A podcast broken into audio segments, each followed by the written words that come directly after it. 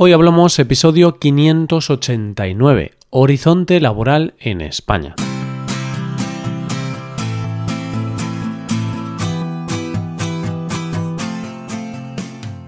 Bienvenido a Hoy Hablamos, el podcast para aprender español cada día. Ya lo sabes, publicamos nuestro podcast de lunes a viernes. Puedes escucharlo en iTunes, en Android o en nuestra página web Recuerda que en nuestra web tienes disponible la transcripción y las hojas de trabajo de este episodio y de los episodios anteriores. Si quieres acceder a todo el contenido premium y además quieres apoyar la creación de este podcast, hazte suscriptor premium en hoyhablamos.com. Hola, oyente, ¿cómo llevas la semana? ¿No te pasa que hay veces que tienes como muchas preocupaciones en la cabeza? Y es que es algo natural en el ser humano, preocuparse. ¿Y sabes qué es lo que más preocupa a los españoles según las últimas encuestas? Hoy vamos a hablar de esa preocupación, del trabajo. Hoy hablamos del horizonte laboral en España.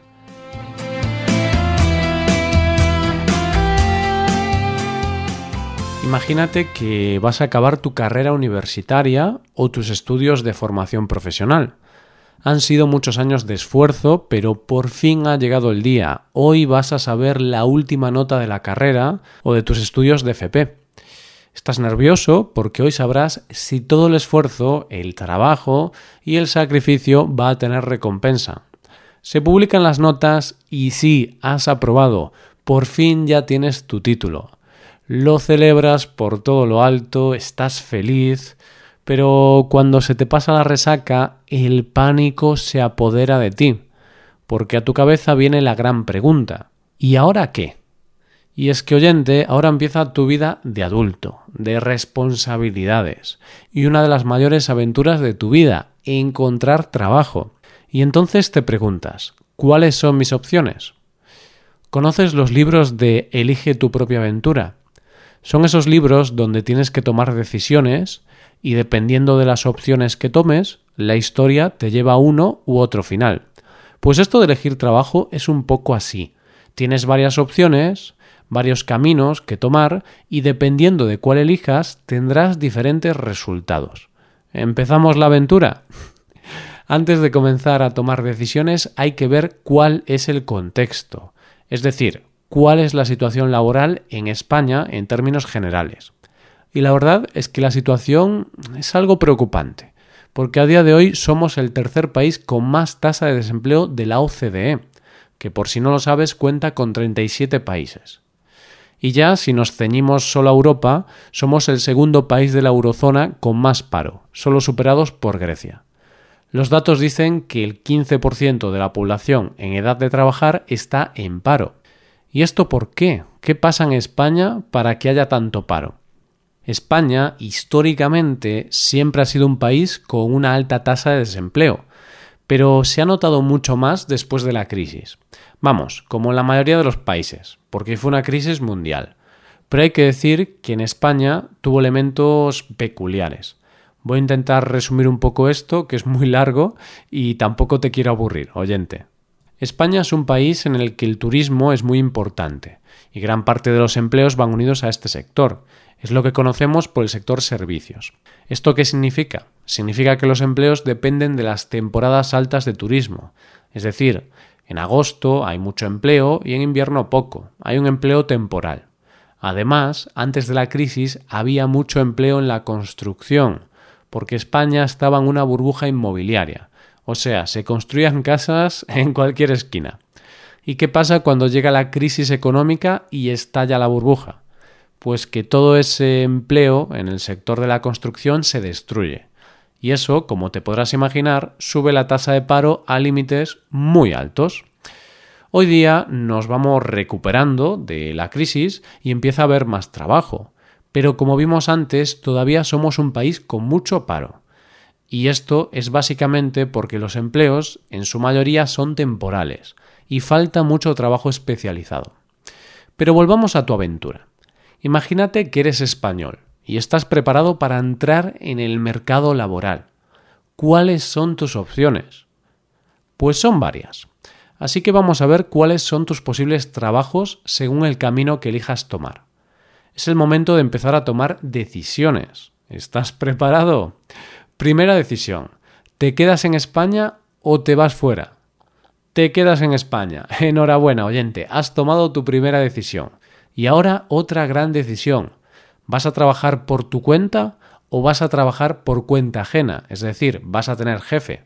Segunda decisión tomada, vas a tener jefe. No te agobies, pero hay que tomar una tercera decisión. Trabajar en el sector privado o en el público. Si has decidido trabajar en el sector público, solo tienes una opción, preparar oposiciones. Es decir, la Administración oferta plazas para varios trabajos y la única forma de acceder a ellos es por oposición. Un ejemplo de esto es si quieres ser, mm, por ejemplo, profesor de un colegio público. Estudias para las oposiciones y cuando se convoca el examen te presentas y a ver si hay suerte. Lo malo de esto es que se presenta muchísima gente para pocas plazas, pero en contraposición, si consigues la plaza, es para toda la vida, no te pueden despedir y tienes un sueldo fijo todos los meses que te paga el Estado. Digamos que es un trabajo que lo que ofrece es estabilidad para toda la vida. Pero, ¿y si decides trabajar en el sector privado? Bueno, digamos que aquí la cosa se complica un poco. ¿Te acuerdas cuando hablábamos de la titulitis? Pues eso, oyente, que aquí la competitividad es atroz. Mucha gente y muy formada para pocos puestos de trabajo. Pero no te asustes, porque también es cierto que dicen las estadísticas que el problema es que hay mucha gente peleando por los mismos puestos de trabajo. En cambio, el trabajo más especializado se queda sin cubrir. Escuchaba el otro día a uno de los responsables de la empresa Indra, que es una de las mayores empresas de consultoría y tecnología a nivel mundial, y decían que ellos el año pasado habían dejado un gran número de puestos sin cubrir porque no hay gente especializada. Entonces, seamos optimistas y digamos que has conseguido un trabajo en el sector privado. Ya tienes trabajo, ahora solo tienes que enfrentarte a dos problemas. El tipo de contrato y el salario. En España existen principalmente dos tipos de contrato, el temporal y el indefinido. El contrato temporal es aquel en el que tu contrato tiene una fecha de caducidad. Trabajas por un tiempo determinado, es decir, te hacen un contrato, pero solo por tres meses, por ejemplo. Este es el tipo de contrato que te suelen hacer cuando consigues tu primer empleo porque muchas empresas lo usan para ir probando a los trabajadores. Si trabajas bien, pues te vuelven a renovar el contrato y una vez más tienes otro contrato temporal, y así hasta que decidan hacerte un contrato indefinido. Hoy en día la mayor parte de las empresas prefieren hacer contratos temporales a contratos indefinidos, porque un contrato indefinido significa que ya te contratan sin una fecha límite. Es cuando dices que eres fijo en una empresa y a las empresas les sale muy caro despedir a un trabajador con contrato indefinido. Se supone que la empresa ya te contrata para siempre y si decide que te va a despedir, te tiene que indemnizar, es decir, te tiene que pagar, te tiene que compensar económicamente por ese despido. ¿Entiendes ahora por qué a las empresas les compensan más los contratos temporales? Así que lo que hacen muchas empresas es contratar a gente con contratos temporales y cuando se les acaba o los despiden y contratan a otra persona con contrato temporal o le hacen otro contrato temporal a la misma persona. Lo cierto es que conseguir un contrato indefinido hoy día es casi como si te tocara la lotería, y más aún si es en tu primer trabajo. De hecho, de todos los contratos nuevos que se firman, solamente un 10% son indefinidos. Una vez que consigues tu contrato, ya tienes trabajo tienes que enfrentarte al otro problema que todos conocemos, el sueldo. Para que te hagas una idea, el salario medio de los españoles es de casi 1.900 euros al mes. Pero un 30% de los españoles no llega a los 1.200 euros mensuales. Aunque pueda parecer que tampoco es tan bajo, sí que lo es. ¿Por qué? Porque, como bien sabes, el coste de la vida es cada vez más alto. Es decir, hay inflación los productos suben de precio, pero en cambio los sueldos hoy día son un 3% más bajos que hace 10 años.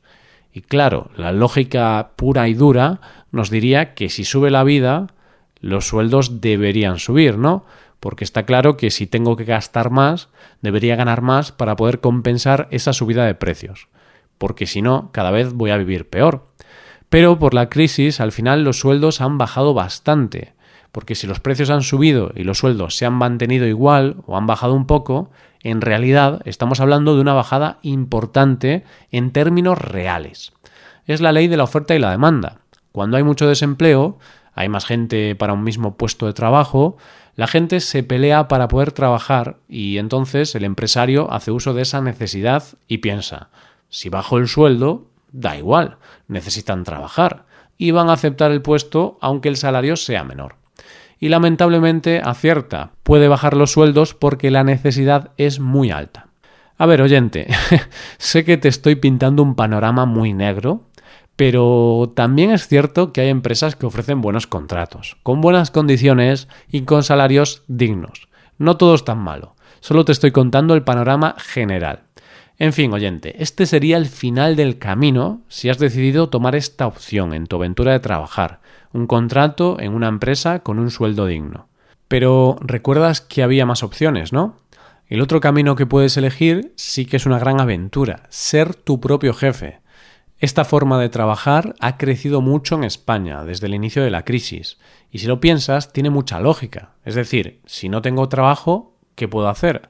Pues trabajar por mi cuenta, ser lo que se conoce por autónomo. Hay que decir que evidentemente esto es muy arriesgado, porque todo depende de ti, pero si lo consigues es una de las mejores opciones hoy en día.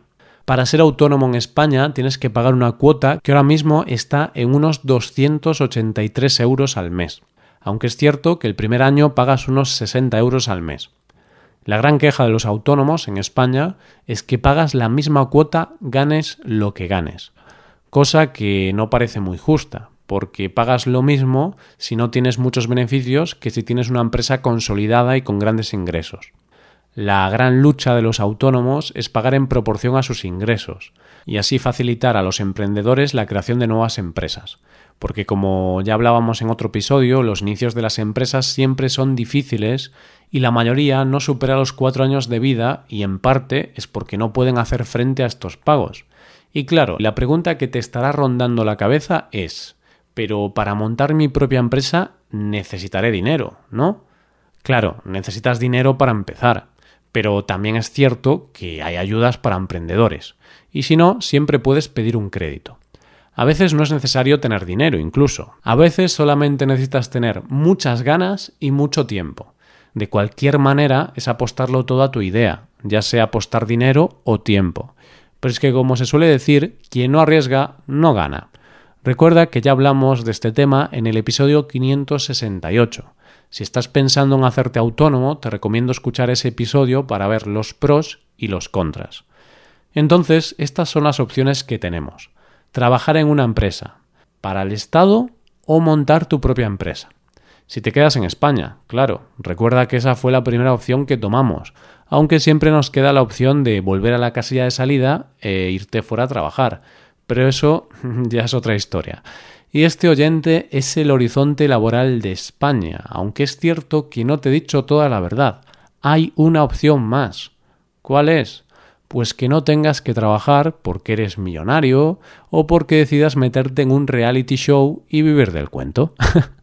Bromas aparte, oyente, esperemos que poco a poco vaya mejorando el panorama laboral en España, como ya lo está haciendo, y poco a poco mejoren las condiciones de trabajo y los salarios. Y es que lo que un país no puede olvidar nunca es que su economía la sustentan los trabajadores, y que cuanto mejor se traten a esos trabajadores, mejor irá el país. Y esto es todo por hoy. Si te gusta este podcast y aprecias el trabajo diario que realizamos, te invitamos a que te hagas suscriptor premium.